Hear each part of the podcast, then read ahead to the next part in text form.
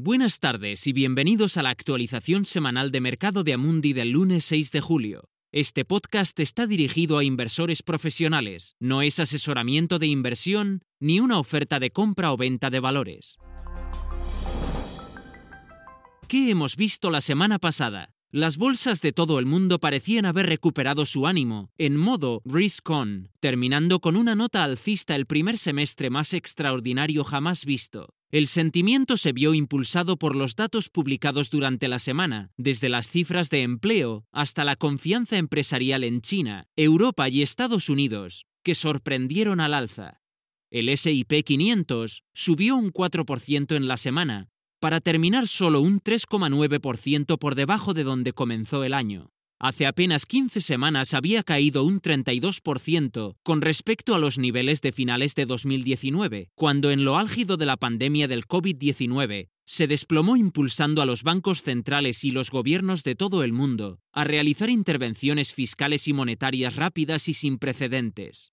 Otros mercados siguieron el ejemplo, como el Eurostox 50, que subió un 2,8% en la semana, y el índice MSCI Emerging Markets, que terminó un 3,4% al alza.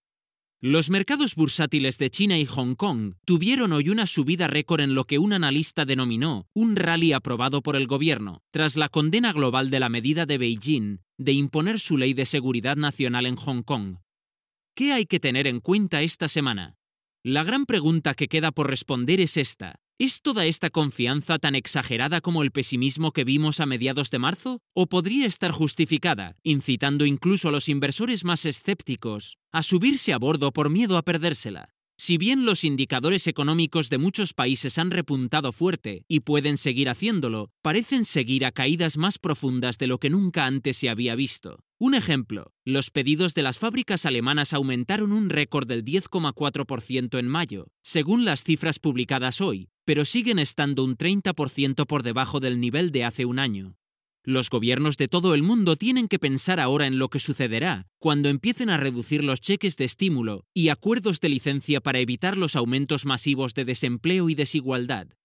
El Reino Unido puede dar alguna indicación de sus próximos pasos cuando el ministro de Finanzas Rishi Sunak esboce el miércoles un nuevo paquete de estímulo. Naturalmente, toda buena intención y todo plan innovador deben equilibrarse con el peligro constante de un resurgimiento de las infecciones por coronavirus, que podría obligar a nuevos bloqueos de la actividad personal y empresarial. Si bien las reaperturas de Europa parecen haber ido bien hasta ahora, las infecciones han rebotado hasta niveles récord en los Estados Unidos, en particular en zonas del sur y occidentales. Una cosa más.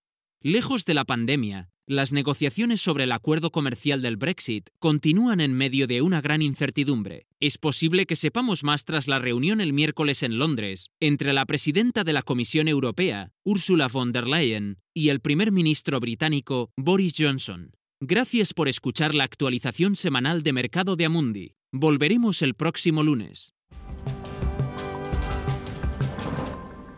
Este material está dirigido únicamente a inversores profesionales, incluidos los intermediarios financieros. No está destinado al público en general. Este material tiene fines informativos únicamente. No es una recomendación, análisis financiero o asesoramiento, y no constituye una solicitud, invitación u oferta de compra o venta de ningún valor o servicio. Documento publicado por Amundi, y salvo que se indique lo contrario, son opiniones de Amundi en la fecha de publicación. Estas opiniones están sujetas a cambios en cualquier momento y sin previo aviso en función de las condiciones del mercado y otras circunstancias, y no se puede garantizar que los países, los mercados o los sectores se comporten tal como se espera. Amundi no acepta ninguna responsabilidad, ya sea directa o indirecta, que pueda surgir del uso de la información contenida en este material. Amundi no se responsabiliza de ninguna decisión o inversión realizada sobre la base de la información contenida en este material.